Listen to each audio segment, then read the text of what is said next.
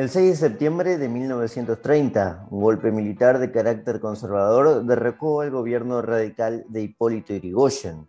El jefe del ejército que se hizo cargo del país se llamaba José Félix Uriburu, un prestigioso militar que desconocía la función pública y aborrecía de la política partidaria tan de moda en aquellos años. Esa falta de olfato político lo eyectó de la presidencia rápidamente y en 1932 las fuerzas militares encontraron dentro de sus propias filas a un sucesor. Se llamaba Agustín Pedro Justo, quien fue ungido por una gran alianza antirigoyenista llamada la Concordancia, y tras vencer en las elecciones asumió como presidente de forma legítima para su mandato de seis años. Su gobierno enfrentó los coletazos de la Gran Depresión y el cierre del comercio internacional, principalmente con el Reino Unido, con quien terminó llegando a un acuerdo en un polémico tratado, conocido como el Pacto Roca-Runciman, en 1933. Económicamente fue un periodo proteccionista y por ende de gran intervención estatal, fundamentalmente a través de juntas sectoriales que llenaba de regulaciones a los productores locales. En materia de impuestos no se gestó un régimen voraz, aunque sí transformador. Se pusieron en práctica todas aquellas reformas fiscales que se venían debatiendo en los años 20. Se puso en marcha, además, un masivo programa de obras públicas, eh, construyendo, remodelando y pavimentando los principales caminos y rutas eh, que perduran hasta hoy, como la Avenida 9 de Julio o la Autopista General Paz. El gran desprestigio de su gobierno fue el fraude electoral en algunas elecciones y la abstención del popular radicalismo, conducido en ese entonces por el expresidente Marcelo Torcuato de Alvear. Sin embargo, el radicalismo se terminó presentando con el propio Alvear encabezando la lista para las presidenciales del año 1937, pero para sorpresa de muchos terminó perdiendo. El ganador fue Roberto Ortiz, un radical pero antipersonalista que quiso terminar con el fraude, pero asumió gravemente enfermo y terminó falleciendo el 15 de julio de 1942. En el poder quedó su vice, pero tampoco pudo terminar su mandato, fue depuesto por otro golpe de Estado que vino a sacar finalmente a los conservadores del poder el 4 de julio de 1943.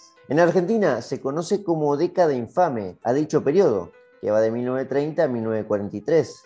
La primera peculiaridad que surge de esta época es que, como habrán escuchado, no fue con precisión una década como tal, sino que fueron 13 años. La segunda cuestión está relacionada con el calificativo de infame, adjetivo fuertemente crítico que inmediatamente nos conduce a pensar que fueron tiempos muy oscuros. Semejante diagnóstico puede estar un poco alejado de la realidad. Es por eso que hoy en Historiopolis vamos a viajar a la Argentina de los años 30, periodo que por su cultura, su economía y especialmente por su infraestructura nos va a resultar demasiado familiar. A inicios de 1930, Irigoyen llevaba poco más eh, de un año del inicio de su mandato, de su segundo mandato, y la verdad es que ya acarreaba varios problemas. Por no decir nada de su edad, su avanzada edad, ya rozaba los 80 años Irigoyen, aunque mantenía un caudal de seguidores bastante fiel. Para empezar tenía todo el disgusto de la oposición, de toda la oposición, que ya veía con muy malos ojos las formas en que se manejaba Irigoyen en la política y también veía que a través de la vía democrática era muy difícil de sacarlo del poder, a él o a sus secuaces en esencia. La prensa en general también era muy crítica de los manejos de Irigoyen, se lo tildaba como un dictador, como un usurpador de las instituciones democráticas y que a pesar de ganar elecciones con mayoría de votos, eh, casi en todas, en todas en las que se presentó el radicalismo representado por él, era calificado directamente como un dictador, principalmente por sus comportamientos con los demás poderes. Todo este tipo de conflictos políticos que se venía enfrentando la administración Irigoyen Llegaron al punto culmine con la crisis del 30, que se desató, para ser más precisos, en octubre de 1929, con la caída de la bolsa de Wall Street en Nueva York. Todo fue generando el caldo de cultivo perfecto para que a fines del año 30 se sumara las fuerzas militares. Pero todavía faltaba para septiembre. Hubo un punto culmine que también eh, terminó de sentenciar el futuro de Irigoyen y de su fuerza radical que gobernaba fueron las elecciones legislativas seis meses antes de que se produzca ese golpe. Recuerden que el 6 de septiembre de 1930 se inició el golpe militar con el que comenzamos en la introducción, comandado por el jefe del ejército, José Félix Uriburu. Pero seis meses antes, en marzo, habían producido unas elecciones legislativas eh, que iban a marcar el rumbo de quienes iban a dirigir la política en el futuro. El radicalismo se había impuesto con mucha holgura, como lo venía haciendo todos los años a nivel nacional. Pero el batacazo se dio en la capital federal, donde los radicales no solo no ganaron, sino que terminaron terceros. Se ungió como poder en la capital federal un partido desprendido del Partido Socialista, que ya venía varios, hacía varios años intentando llegar al Congreso, llegar con más presencia, quiero decir, que era el Partido Socialista Independiente, que había ganado muchos adeptos eh, en esa campaña electoral y logró triunfar en Buenos Aires. Los socialistas independientes eran dirigidos por un abogado llamado Antonio de Tomaso. Era el líder de los socialistas independientes después de quebrar con el Partido Socialista Oficial. Y era además un férreo anti-irigoyenista. Como ya en Capital Federal venía a demostrar esta elección, lo eran casi todos. Es por eso que unos meses después, el 6 de septiembre de 1930, finalmente se dio el golpe. Lo había programado, diagramado en las sombras, obviamente, este militar del que les mencioné, José Félix Uriburu. Uriburu era un tipo que no estaba en la política ni por asomo, aborrecía de hecho el trabajo de la política o la función, la función pública que servía más a los intereses partidarios. Había sido diputado un par de años, pero en general su carrera se concentró en ir escalando en el ejército. Y así lo había hecho, con gran prestigio, cuando abrió la puerta de los cuarteles y fue a visitar indefectiblemente porque tenía que consultar cómo estaba el ámbito político, se dio cuenta que su idea de un golpe militar para terminar con la tiranía Irigoyen, como era descrita en ese momento, no era una locura en absoluto, era una opción bastante viable, y así como se planeó, en el mes de agosto se terminó de ejecutar a inicios de septiembre. Se concretó además con gran apoyo popular, con un desfile militar por las calles de Buenos Aires, donde se le vino a decir a Irigoyen simplemente que se retire. Se hablaba muy mal ya de su estado de salud. Recuerden que ya tenía casi 80 años y se rumoreaba que padecía de demencia senil y que era controlado por algún puntero político dentro del radicalismo. Las razones de la revolución, como fue llamada, porque fue llamada la revolución del 6 de septiembre, eran básicamente que desde afuera de la política Tenía que entrar un poder, en este caso el poder militar, para ordenar las cosas, eh, reparar las instituciones y volver, eh, más temprano que tarde, a una democracia más genuina, más auténtica. No solo tuvo un gran apoyo civil, sino que todas las agrupaciones políticas anti-irigoyenistas celebraron el golpe, incluso los radicales más cercanos a Irigoyen y también, por supuesto, los que no estaban cerca de Irigoyen, el propio expresidente Marcelo Torcuato Alviar, que estaba residiendo en Francia en aquel momento, había dejado la presidencia apenas dos años antes, avaló con todo gusto que los militares sacaran a Irigoyen del poder. Por supuesto, los conservadores estaban de acuerdo y también se sumaba a este acuerdo tácito y general de toda la oposición de Irigoyen el Partido Socialista Independiente, a cargo de Antonio de Tomaso.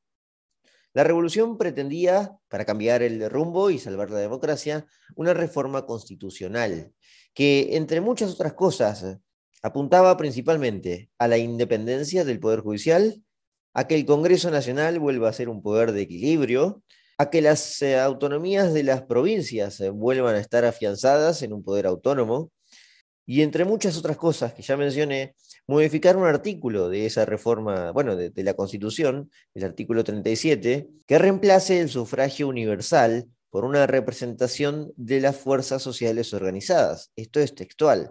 Así es como estaba escrito en el proyecto de Uriburu, que se reemplace el artículo 37, o mejor dicho, que se modifique para reemplazar el sufragio universal por una nueva democracia, por una especie de nueva democracia.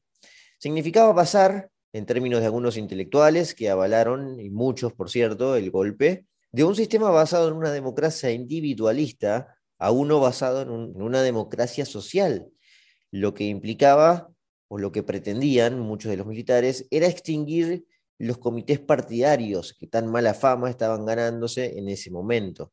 Este último punto de los objetivos de la Revolución del 30 tuvo la gran oposición no solo del radicalismo irigoyenista, que estaba herido y pronto a reaccionar, sino de los, de los propios eh, partidos políticos que habían apoyado el golpe. Tal es así que unos días después de la revolución del 6 de septiembre, el 1 de octubre de 1930, Uriburu tuvo que salir a aclarar. Y cuando pasan estas cosas es porque precisamente algo no está claro. Decía Uriburu el 1 de octubre de 1930. Creemos que la Constitución debe ser reformada, de manera que haga posible la armonización del régimen tributario, la autonomía de los estados federales, el funcionamiento del Congreso, la independencia del Poder Judicial y el perfeccionamiento del modelo electoral. Cuando los representantes del pueblo dejen de ser meramente los representantes de los comités políticos y las bancas en el Congreso las ocupen obreros, ganaderos, agricultores, industriales y profesionales, recién ahí habrá llegado a ser algo más que una palabra bella, la democracia.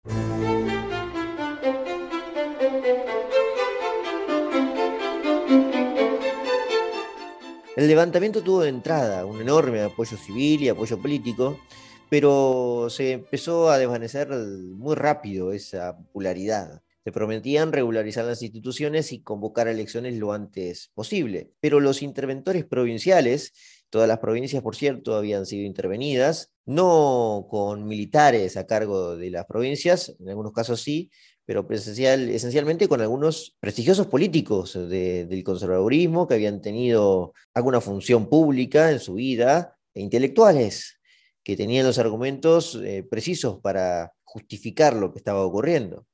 Algunos, por ejemplo, se fueron de boca y empezaron a hablar de un nuevo movimiento, casi que un movimiento ideológico, que era esta nueva democracia social, la democracia que venía a reemplazar eh, la demagogia del sufragio universal en aquellos tiempos. A los pocos meses la sociedad comenzó a dudar de aquella promesa de las elecciones em, próximas e incluso internamente hubo cruces fuertes. Por cierto, también el radicalismo empezaba eh, a acechar con un levantamiento armado en el interior. Pero volvamos al punto más importante, que es por el cual, en esencia, se cae el gobierno de Uriburu, que fue la oposición de las agrupaciones políticas que habían avalado el golpe del 30. En el año 31 ya estamos, Antonio de Tomaso, este político del que les hablé, tuvo un discurso en Córdoba, precisamente contra el interventor de Córdoba, por esos argumentos de que se quería instalar la democracia social y, y todo ese tipo de cosas. De Tomaso decía, han surgido ahora, aparentemente, algunos filósofos que desde la altura ocasional de los cargos públicos pretenden explicarnos el sentido de la revolución del 6 de septiembre. Han llegado a hablar del voto corporativo y no explican con claridad en qué consiste este nuevo evangelio. Lo único que consiguen con su prédica es provocar una franca alarma popular y perturbar algunas certezas. Bien, ya se veía cualquier eh, periodista con buen tino que analizara la política en ese momento, que el golpe del 30 perdía prestigio rápidamente, se caía, se desarmaba como un castillo de arena. A fines de febrero de 1931, Uriburu no pudo aguantar más tanta presión y terminó convocando a elecciones. La presión, por cierto, de vuelta, venía internamente de las agrupaciones políticas internas, incluso de los propios conservadores, que se creían bastante populares en la provincia de Buenos Aires porque no habían sacado un mal resultado en la elección del año anterior y también pretendían que haya un llamado a elecciones más temprano que tarde. Así fue que Uriburu llamó a un sufragio inmediatamente para el 5 de abril, con una campaña muy corta, de apenas un mes. Pero eso sí, obviamente, no llamó a elecciones presidenciales, sino a elecciones a gobernador, en algunas provincias. Esto era como tantear a ver cómo estaba la situación y si el radicalismo seguía siendo popular, el radicalismo irigoyenista, claro. Primero se iban a llevar a cabo ese 5 de abril en la provincia de Buenos Aires. También había estimadas, eh, elecciones estimadas para, para unos días después, el 19 de abril se tenían que llevar a cabo en Santa Fe, en Corrientes, y el 24 de mayo en Córdoba. Pero claro, esto, como sabrán, no iba a ocurrir. Las elecciones de Córdoba, Santa Fe y Corrientes porque el batacazo se dio precisamente ese 5 de abril. Los conservadores que venían bastante confiados para esta elección porque veían que el radicalismo no estaba haciendo mucho bullicio, no estaba haciendo demasiado despelote internamente como en el interior, creían que no iban a asistir. Además, el 5 de abril, fue un domingo, 5 de abril, no fue pensado, em, no fue de manera imprevista citada esa, fecha, quiero decir, eh, fue bastante pensado. Era el domingo de Pascua y en una sociedad que todavía era bastante creyente o religiosa en ese momento, por lo menos la Argentina, o por lo menos alguna parte de la Argentina, eh, evidentemente no iba a asistir a votar. Así que esa victoria, ese triunfo electoral que necesitaba alguna fuerza eh, amiga de la revolución del 6 de septiembre para convalidar el golpe, y para convalidar el nuevo régimen, no se pudo dar. El radicalismo terminó ganando en las elecciones a gobernador de la provincia de Buenos Aires. Lo terminó siendo un ex ministro de Irigoyen en, en su primer mandato, Honorio Pueyrredón sacó el 48% contra el candidato conservador Antonio Santamarina, que había sacado el 41%. Esa derrota claramente hirió de muerte al régimen de Uriburu, que a los pocos días se tuvo que anular la elección y por supuesto posponer las otras que había anunciado para las semanas siguientes. El gobierno lo hacía público en un decreto que decía lo siguiente, el presidente del gobierno provisional, como jefe de la revolución, mantiene inquebrantable la orientación del movimiento del 6 de septiembre, dispuesto a conseguir la realización de sus objetivos y por encima de todo interés político partidario. La catombe se generó muy rápida, los interventores eh, provinciales empezaron a renunciar y todo su gabinete de ministros también. Entonces fue ahí que se metió la pata política del conservadurismo y el anti-irigoyenismo, como se llamaba en ese entonces, los radicales antipersonalistas se metieron en el gobierno de Uriburu. Uriburu además eh, estaba quejado ya de una enfermedad y tuvo que anunciar también al poco tiempo de esa derrota electoral las elecciones presidenciales que iban a, bueno, a decretar su sucesor. Fueron llamadas para el 8 de noviembre de 1931. El radicalismo finalmente sí iba a poder representar, el radicalismo de Irigoyen, claro, pero por supuesto el que no se iba a poder presentar era Irigoyen que ya estaba muy grande y casi que retirado directamente. De hecho, moriría unos años después, en 1933. Pero Irigoyen sí señaló a su sucesor, y fue precisamente el mismo que había nombrado en el año 22 para que lo reemplace. Sí, se llamaba Alvear, claramente. Estaba, bueno, no estaba en Francia en ese momento, ya estaba en Argentina, de hecho se había reunido con Uriburu, pero parece que no pudieron llegar a muchos acuerdos, para nada, de hecho parece que se pelearon y Alvear estaba ya preparando la campaña para postularse. Pero básicamente no pudo, fue vetado Alvear, como era vetado si, hubiera podido, iba a ser vetado Irigoyen, también lo fue el, ganador de las elecciones en la provincia, Puerredón, y todos aquellos líderes cercanos a Irigoyen que habían tenido alguna función cercana fueron vetados en el radicalismo y en algunos casos deportados. Bueno, el propio Alvear había vuelto a la Argentina y después fue deportado a Montevideo. El decreto de veto tenía bastantes argumentos coherentes, por cierto. El radicalismo podía participar, pero no aquellos líderes que estaban eh, que habían tenido una relación muy cercana al poder anterior, que no hacía mucho, se había disuelto, menos de dos años. Así que el candidato que surgió de las filas eh, conservadoras y socialistas y de radicales antipersonalistas fue Agustín Pedro Justo, un ex ministro de guerra de Alvear, era radical, por supuesto, pero antipersonalista. Este sí era un político, aunque sí había hecho una gran carrera militar. De hecho, bueno, había llegado a la cartera de guerra en, el gabinete de Alvear. Y además se había distanciado un poco, se había ocultado un poco cuando Uriburu y todos sus aliados en el ejército empezaban a hablar de más en los medios y en los discursos. Así que justo había salido bien parado después de toda esa ola de impopularidad del régimen y de las elecciones de, abril. Y así es que terminó ungido como, como gran candidato a ganar. Y lo hizo además por amplia diferencia. ¿Por qué lo hizo por amplia diferencia? Bueno, porque el radicalismo sin líderes se terminó por decidir que iban a abstenerse de esa elección. El único candidato que le hacía frente a Justo era un tipo muy popular, pero en el interior. Se llamaba Lisandro de la Torre, era un político muy prestigioso, pero de la provincia de Santa Fe. No tenía mucho poder en Buenos Aires y se presentó como el candidato para enfrentar a Justo. No pudo ni acercarse. Justo terminó ganando esas elecciones con el 61% de los votos contra el 34% de De la Torre. Llamado a asumir el 20 de febrero de 1932 para un mandato de seis años, como lo decía la Constitución, comenzaba el periodo de justo y de la concordancia, que fue como se llamó la alianza de esos tres partidos, los socialistas independientes, los radicales antipersonalistas y los eh, antiguos ya conservadores.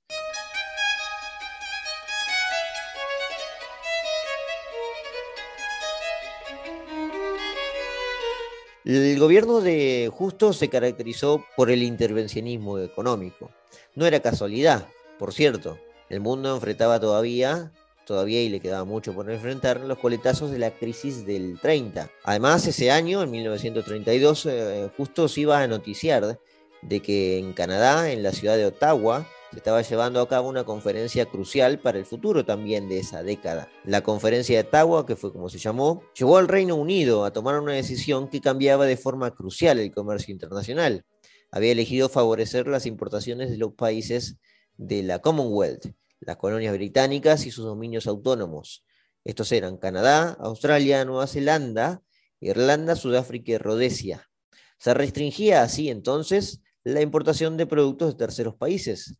Es decir, Inglaterra, o mejor dicho, el Reino Unido, se cerraba sobre sí mismo. Esta decisión se concretó a mediados de 1932 lo que ponía en jaque un gabinete bastante nuevo que estaba estrenando justo.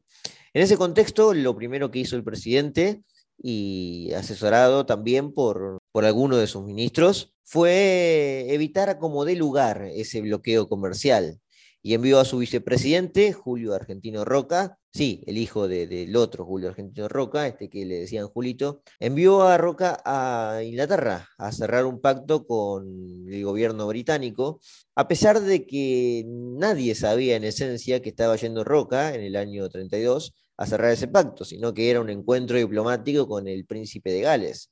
Pero bueno, así se tejían las cosas en esos años. El pacto que se terminó firmando recién el año posterior, en 1933, fue el famoso Pacto Roca-Runciman, porque lo firmó Roca por el lado argentino y Walter Runciman por el lado inglés, el encargado de las negociaciones comerciales de Inglaterra. El pacto decía, entre otras cosas, eh, que simplemente Argentina ahora iba a ser beneficiado de seguir vendiéndole carne a su principal comprador, que era el Reino Unido.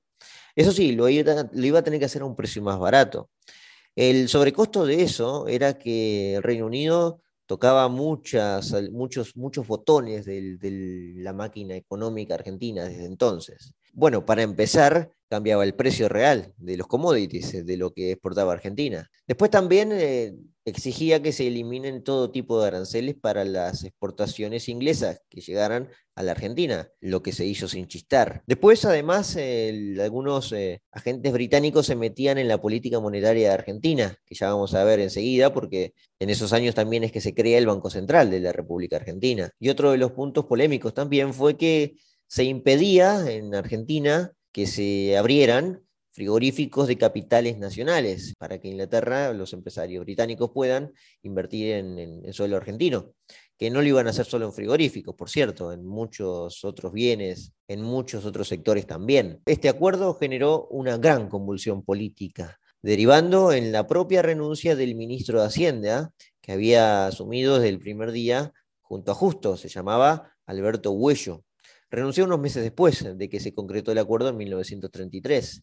Además, Huello había tenido una política de ajuste, había ajustado las tuercas del gasto, había recortado algunas partidas, había tomado una decisión o una serie de decisiones Huello que no eran, por cierto, en ese momento las más populares en el mundo. El mundo iba eh, a contramarcha, digamos, o mejor dicho, Huello venía a ir a contramarcha de lo que hacía el mundo, que era precisamente subir los gastos, las partidas, las regulaciones, que le, el mundo que le empezó a dar eh, bastante rosca a la obra pública. Así que Huello no era precisamente el hombre indicado. El que sí avaló el acuerdo, a pesar de todo, fue el ministro de Agricultura, el ministro de Agricultura y Ganadería, que era precisamente de Tomaso, aquel socialista independiente, era un hombre importante en el gabinete de Justo. Huello renunció simplemente porque no estaba de acuerdo con lo que se escribía en el tratado.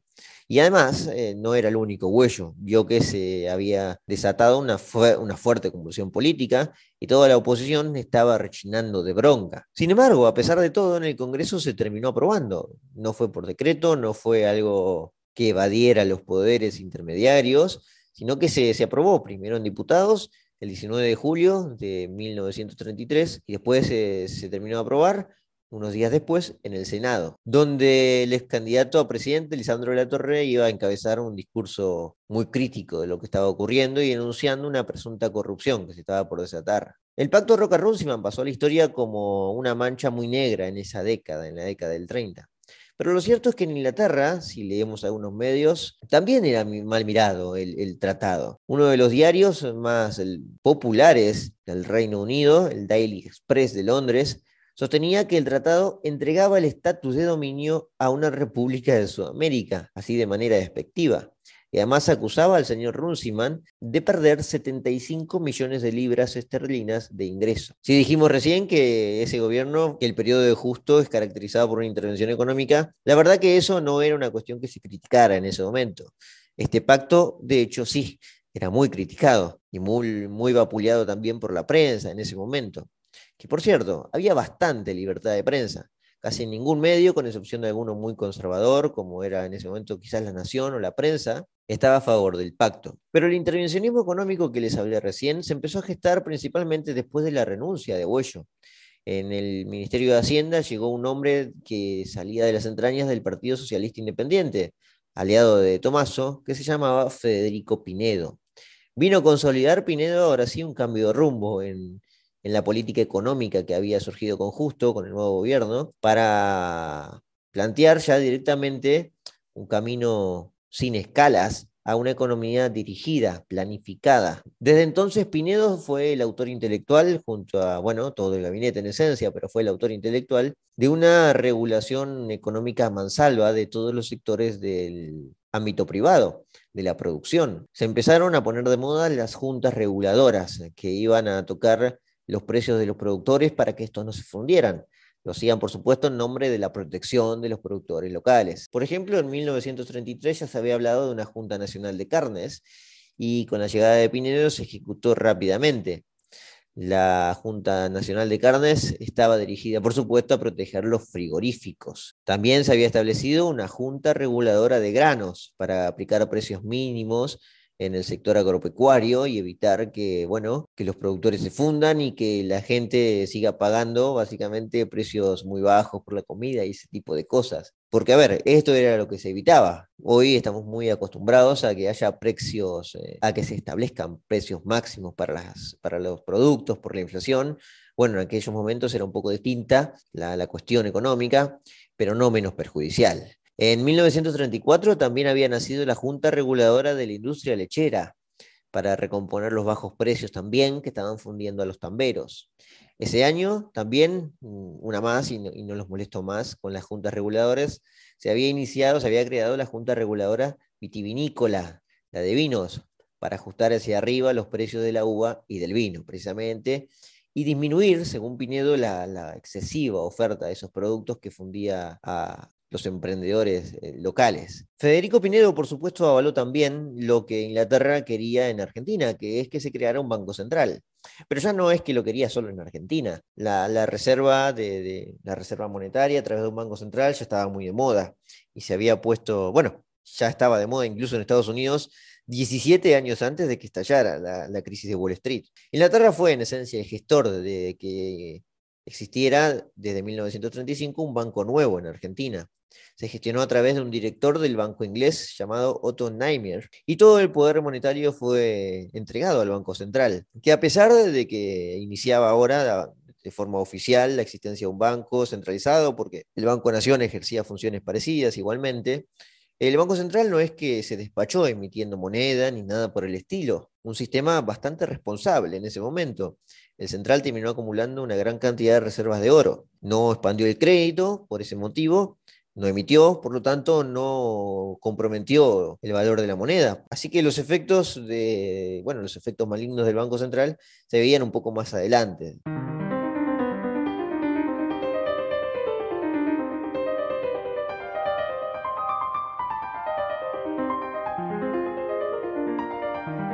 Una de las cosas que caracterizó al gobierno de Agustín P. Justo fue la gran cantidad de obras públicas que terminó ejecutando. También era parte de esto de ese intervencionismo económico que había impulsado, o, mejor dicho, dado el, el, empujoncito final Pinedo cuando llegó a la cartera de Economía, porque se empezó a ejecutar un megaplan de obras públicas. Muchas ya estaban en agenda, pero ahora llegó el momento, había llegado el momento algo muy parecido a lo que estaba haciendo Franklin Roosevelt en Estados Unidos se empezó a crear todo tipo de obras públicas, algunas privadas también, por cierto, ¿eh? pero esto era una manera muy obvia de disfrazar el desempleo. Y como todavía había mucho por construir en Argentina, la máquina empezó a funcionar a mansalva. Digo que ya estaba pensado desde antes de que llegara Pinedo, porque unos meses después de la asunción de Justo en el año 32, se había creado la Dirección Nacional de Vialidad. Este era un órgano estatal responsable de diagramar la construcción de la red troncal de caminos que iba a revolucionar, y no me quedo corto con esto, a revolucionar la infraestructura de caminos en Argentina porque toda esa infraestructura perduraría hasta hoy, especialmente en la capital federal, en la ciudad de Buenos Aires, que también fue empujado esto por el intendente de ese momento de la capital federal, que se llamaba Mariano de Bedia y Mitre. Durante su gobierno se ejecutó todo tipo de proyectos, como hidroeléctricas, eh, bueno, escuelas también mucho, y por supuesto carreteras fue la esencia de Justo. Algunas de las obras que se impulsaron durante el gobierno de Justo fueron el puente Avellaneda, el Uriburu y el puente La Noria, dos cruces que permiten a los porteños de Capital Federal todos los días cruzar el riachuelo, el río que se emboca en el río de la Plata también. La construcción de las líneas C y D de subte, el Hospital Militar Central, la modernización del Hospital Fernández. Se construyeron además los dos estadios más importantes de fútbol de la República Argentina y también en gran parte de los equipos más importantes del mundo el estadio de Boca, la Bombonera y el estadio de River, el Monumental. Se pavimentaron además la ruta de Córdoba y la ruta a Mar del Plata, el puente internacional que lleva su nombre, el nombre del presidente Agustín P. Justo. Se construyó la biblioteca pública de la Universidad Nacional de La Plata. Y dejé para el final quizás la insignia más importante, no de ese gobierno ni de la década del 30, pero sí de la propia Argentina estéticamente no, no es solo la 9 de julio, la avenida 9 de julio, la más ancha del planeta, sino el obelisco. Se construyó también precisamente en estos años. Todo este tipo de orden monetario, como ya dijimos recién, eh, la ejecución de obras eh, de construcción a mansalva, públicas y privadas, vuelvo a repetir, dieron a la época un auge económico, como ya se estaba recuperando también todos aquellos países que venían sufriendo los golpes de, principios de, los años 30, ya para mitad de esa década y, y los años posteriores, la economía estaba creciendo de vuelta, se estaba recuperando el empleo, Está bien, es cierto que con algunos impulsos un poco artificiales, pero lo estaba haciendo. Y mucho de lo que se hizo no es que se tiró abajo, terminó funcionando y funciona hasta el día de hoy. Pero también el auge no fue solo en algún aspecto económico, también fue cultural. Los años 30 se caracterizaron, caracterizaron a la Argentina por ser un exportador nato no solo de, productos agropecuarios y, y demás, sino de cultura, de intelectualidad se vendieron gran cantidad de libros, de, revistas, se vendían a nivel local, pero se exportaban también al mundo.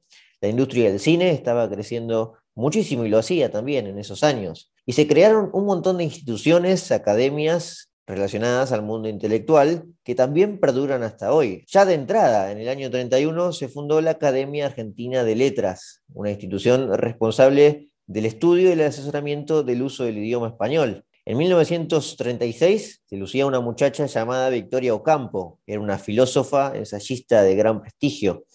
Junto a otras intelectuales fundaron ese año la Unión Argentina de Mujeres, una organización que pretendía defender los derechos civiles femeninos, como por ejemplo exigiendo la modificación del Código Civil para agregar una cláusula por la cual ninguna mujer casada podría aceptar trabajos ni ejercer profesión sin previa autorización legal de su marido. También se pedían leyes eh, relacionadas a la protección de la maternidad. Y si se lo están preguntando, la respuesta es no. No estaban pidiendo el derecho al voto ni nada por el estilo, a pesar de que eran mujeres muy prestigiosas en ese momento. El voto de la mujer recién se haría en Argentina, por lo menos, se haría mucho tiempo después, y no estaba en gran discusión en ese momento, como verán. Tampoco era una de las demandas de las mujeres. Otro elemento que demuestra el prestigio cultural de la época fue la celebración del 32 Congreso Eucarístico en Buenos Aires. Tuvo lugar en octubre de 1934 y congregó a una multitud de fieles que se juntaron alrededor de una cruz en el barrio de Palermo. Los congresos eucarísticos internacionales vienen a ser una gran asamblea de la Iglesia Católica, que siempre es convocada por el Papa de turno. En el año 1934 el pontífice era Pío XI y aunque no estuvo presente él eh, en persona en Buenos Aires, sí lo estuvo su cardenal más cercano, un italiano también llamado Eugenio Pacelli. Unos años después, este se convertiría en papa con el nombre de Pío XII. Ambos, Pío XI y Pío XII, condenaron en una encíclica severamente al nazismo. En ese momento, recuerden, estamos entrando en la, en la Segunda Guerra Mundial. Lo cierto es que ese Congreso en Buenos Aires, no solo por la masiva participación, que para algunos historiadores fue la demostración eh, de una muchedumbre como nunca se había visto en la historia, sino también porque fue el primero en realizarse en América Latina, lo que fue también un hito para ese momento. En 1937 apareció el Museo de Arte Decorativo con sede en un palacio muy bonito en la ciudad de Buenos Aires, que era el Palacio Errázuriz un edificio catalogado como Patrimonio Histórico Nacional. En 1938 se creó la Comisión Nacional de Monumentos, buscando preservar y recuperar los hitos culturales de valor histórico patrimonial. Todas eh, estas construcciones, estas organizaciones, estas academias perduran hasta el día de hoy. Me olvidé de mencionar en las construcciones también que la Facultad de Derecho también se construyó en estos años, la Facultad de Derecho de la Universidad de Buenos Aires, de la UBA. Lo cierto es que para el momento no podemos andar diciendo o hablando de una década infame, como verán. Y más aún si vemos el contexto, el contexto internacional que rodeaba a la Argentina, o sea, qué pasaba en el mundo en ese momento. Y lo cierto es que ningún país podía darse el lujo de mostrar indicadores tan buenos como los que mostraba Argentina a la empobrecida Latinoamérica, que es con lo que se debe comparar en, líneas generales, la región de Latinoamérica o de Hispanoamérica, mejor dicho, la verdad es que no le iba mucho mejor. La región padecía grotescas y muy violentas dictaduras. En Brasil gobernaba Getulio Vargas. En Venezuela gobernaba el general Gómez, militares todos ellos. Lo mismo en Chile, el general Ibáñez gobernaba en ese momento. En México se dejaba atrás dos décadas de guerra civil y se instalaba el hegemónico, el hegemónico PRI, que bueno, se quedaría en el poder, en el poder un ratito, unas décadas. Trujillo manejaba a su antojo la República Dominicana. Paraguay y Bolivia se debatían en la Guerra del Chaco, que también tuvo lugar en estos años. En 1932 se iniciaba. Lo mismo hacían Perú y Ecuador. Centroamérica básicamente tambaleaba alrededor de muchas guerras civiles, que obviamente desordenaban toda la práctica institucional. Pero no era solo esa región, la nuestra, que estaba un poco con problemas políticos. En Europa, en Italia, se hallaba en el poder Benito Mussolini. En Alemania estaba el poder hitleriano. Y España estaba padeciendo en esos años precisamente no años muy tranquilos. Se estaba desatando la guerra civil que terminó dejando un millón y medio de muertos. En Rusia se sufría el sanguinario despotismo eh, de, la Unión Soviética. Y a todo esto se sumaba que unos años después se, desataría la Segunda Guerra Mundial, que estalló en el año 1939 y que dejó un saldo inédito de más de 55 millones de muertos. Bueno, en todo ese periodo es difícil pensar o es difícil encontrar una tierra con mayor paz que la Argentina. No tuvo guerras, la libertad de prensa no era bastante cuestionada y hay que decir también que el Congreso funcionó a pleno y la independencia del Poder Judicial casi nunca se puso en tela de juicio.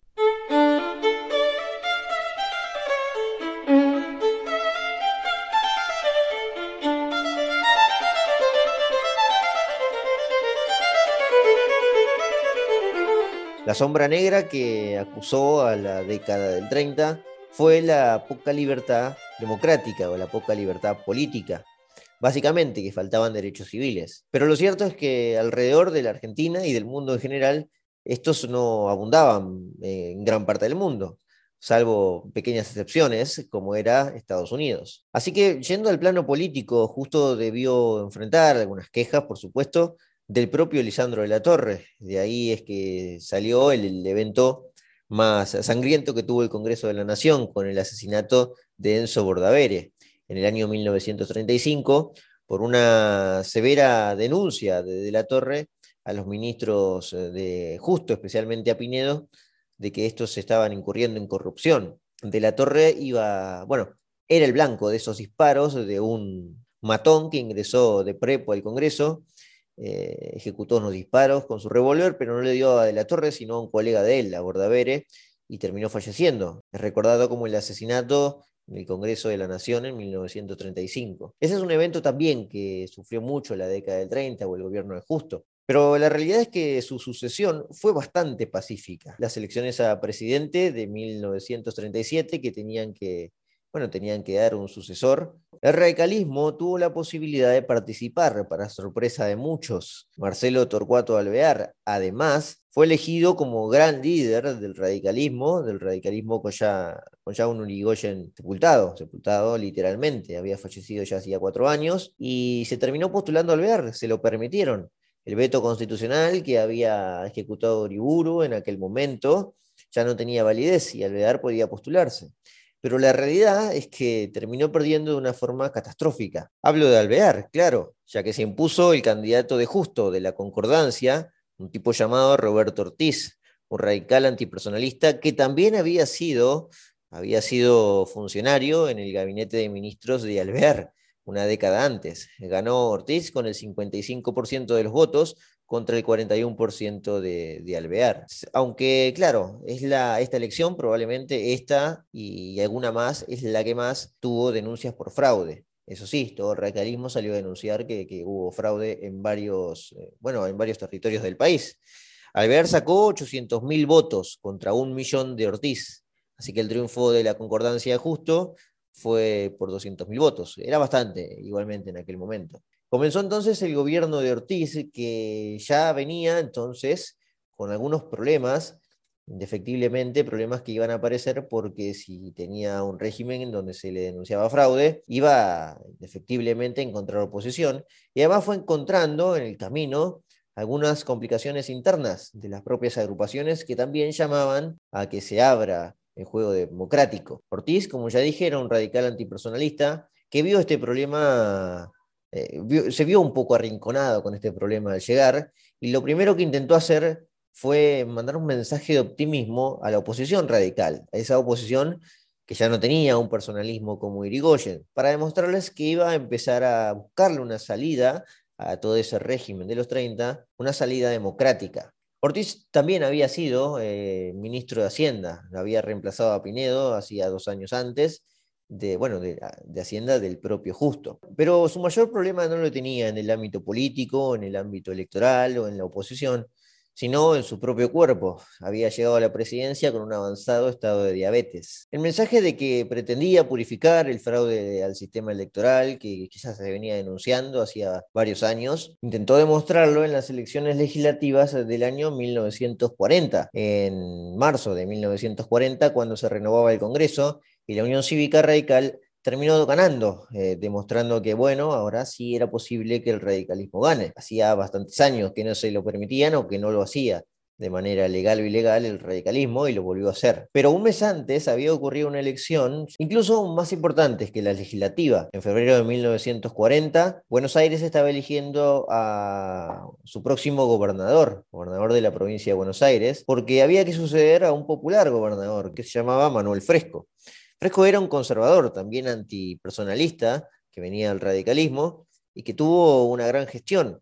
Lo que sí, claro, no podía hacer era presentarse a una reelección y eligió un candidato, un delfín, para que lo reemplazara. Pero esa elección, la de 1940, la de febrero de 1940, sí tuvo un fraude inocultable. Es por eso que le terminó dando la victoria al sucesor de Fresco y el radicalismo se veía perjudicado una vez más. Una vez más, de hecho, con el propio Pueyrredón, quien había sido candidato en 1931 a gobernador de la provincia, que había ganado, por cierto, pero se le habían anulado, ahora ni siquiera lo dejaban. Se cortaba, se terminó cortando el conteo de votos y el candidato de Fresco ganó por un puñado de miles, nada más. Ortiz, con su nuevo ánimo en la presidencia del gobierno, no podía permitir semejante, fraude, que ya era muy visible. Así que eh, unos días después intervino la elección a gobernador, aceptó la denuncia del radicalismo y el 6 de marzo anuló la victoria del propio candidato conservador. Si sumamos entonces eh, la intervención a la provincia y cómo le permitió tranquilamente ganar las legislativas en el año 40 al radicalismo, Ortiz venía con ánimos evidentemente de abrir el juego, de dar el paso a la democracia que indefectiblemente iba a devolver el radicalismo al poder. Pero la cosa se torció, como dije recién, no fue tanto por un problema de manejos, sino por la propia salud de Ortiz, que en julio, es decir, unos meses después, debió tomar ya licencia por enfermedad. Tenía una diabetes muy avanzada, como dije, y pocos meses después ya quedaría completamente ciego, ¿cierto? Dejó todo a su vicepresidente, un tipo llamado Ramón Castillo, que este sí, por cierto, no venía con ánimos de permitir el juego como lo estaba haciendo Ortiz. Hizo oídos sordos Castillo a las exigencias radicales en la provincia de Buenos Aires y terminó interviniendo con hombres suyos, con militares, la provincia de Buenos Aires. La vida de Ortiz se complicó aún más, no dejó de empeorar y en 1942 terminó renunciando y falleciendo. Murió el 15 de julio de 1942 con 55 años. En ese momento ya la camada política de los 30 estaba cayendo en un gran desprestigio. El líder, si se quiere, popular o que había tenido un gran aval de la población y, y buenos resultados en su gobierno, que era justo, no estaba en el poder, porque cuando dejó la presidencia en las manos de Roberto Ortiz, se dedicó a la vida privada, se retiró de la política cuando dejó el poder, aunque no se quedó callado, por cierto. A la llegada de Ortiz y a la sucesión de, de Castillo como vicepresidente, había un tema en Argentina muy delicado en ese momento, pero no solo en Argentina, sino en todos los países que se debatían qué posición tomar frente a la Segunda Guerra Mundial, que ya había comenzado. Dentro del ejército, que tenía gran influencia, por supuesto, lo tuvo en todos esos años y mucho más en la salida de esos años, había dos eh, alas bastante bien definidas y una tercera con menos peso. Una decía y, y defendía que Argentina tenía que declarar la guerra a las potencias del eje, Alemania. Otra decía que Argentina tenía que ser neutral. Esta era precisamente la oficial, la que acompañaba al oficialismo que ahora gobernaba eh, Ramón Castillo. La otra rama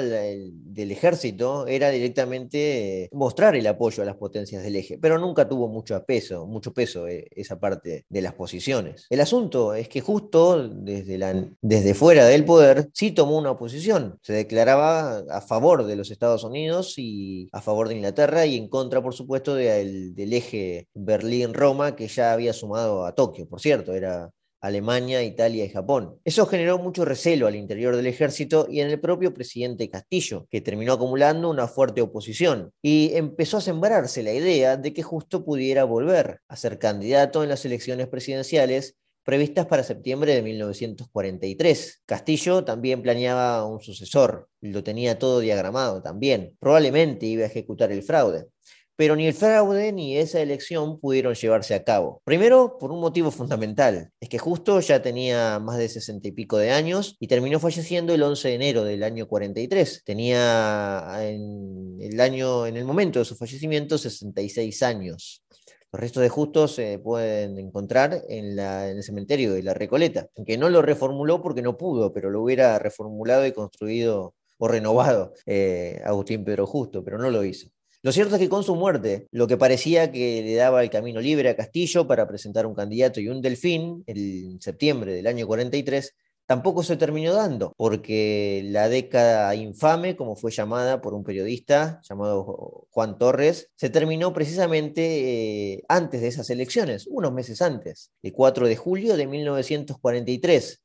Una nueva revolución militar, un golpe militar, le dio el golpe final a toda la camada política, pero especialmente a Castillo, que ya era un líder bastante impopular, y con, con las muertes de Justo, de Ortiz y del propio Alvear, que también fallecería en esos, en esos, en esos años, terminaría dejando un vacío enorme de poder, de poder político, que fue llenado también de la misma manera que fue llenado en su momento a inicios del año 30 con un ejército militar que venía a renovar precisamente otra vez la democracia con el mismo argumento que habían entrado los conservadores. El golpe daría paso a un nuevo régimen ya en Argentina, no tendría mucho asidero ni mucho tiempo en el poder. Ese ejército militar que llegó con nuevas ideas y que llegó, digamos, con una postura neutral, pero nunca se pudo definir del todo.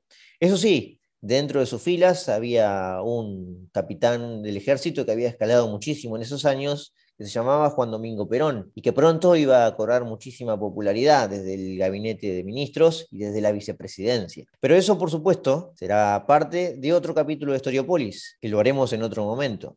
Lo cierto es que la década del 30, la década infame, como fue llamada, como dije, por un periodista, eh, el periodista Torres lo dijo, de hecho, en la época de Perón, cuando Perón ya estaba en el gobierno a partir de 1946. Tiene esos errores que mencioné. Primero, que no son 10 años precisamente, sino que son 13. Y segundo, que como habrán escuchado durante todo el capítulo, no fue tan infame.